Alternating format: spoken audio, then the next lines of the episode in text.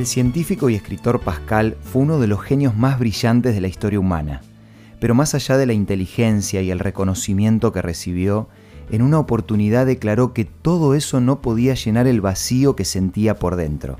Acompáñame al tema de hoy para conocer cómo hizo para solucionar este problema.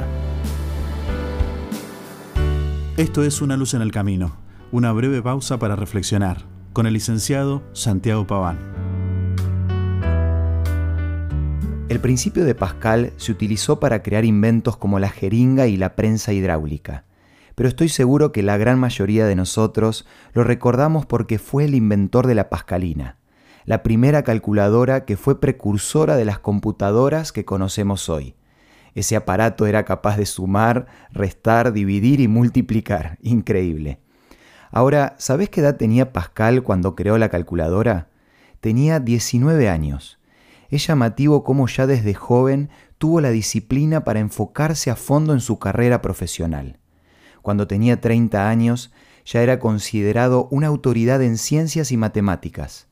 Su éxito y su fama se extendieron por todas partes, pero según sus escritos, nada de esto podía llenar el vacío existencial que sentía por dentro. Todo cambió cuando un día escuchó un poderoso sermón y entendió que ese abismo que sentía en su alma solo podía ser llenado, y leo textualmente, por uno que es infinito e inmutable.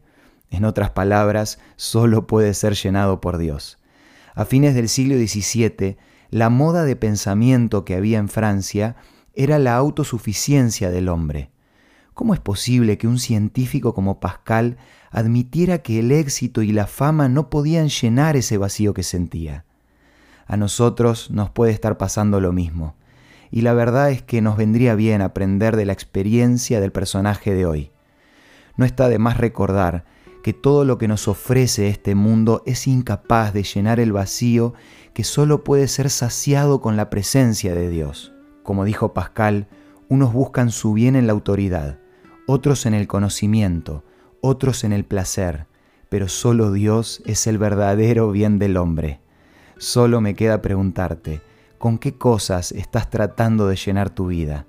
Si estuviste llenando tu vacío con cosas terrenales, el tema de hoy es para vos.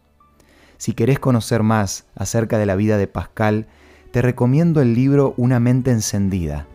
Y si querés conocer más acerca de Dios, te recomiendo la revista Evidencias. Esta última la podés solicitar de forma gratuita en nuestros puntos de contacto. Envíanos un WhatsApp al 1162 26 1229 o búscanos en Facebook como Una Luz en el Camino. Los temas de la revista Evidencias te van a ir guiando para que conozcas mejor a Dios y de esa manera aprender a vivir un día a la vez. Esto fue Una Luz en el Camino. Te esperamos mañana para un nuevo encuentro, cuando volveremos a decir permitamos que a lo largo de las horas de cada día Dios sea una luz en nuestro camino.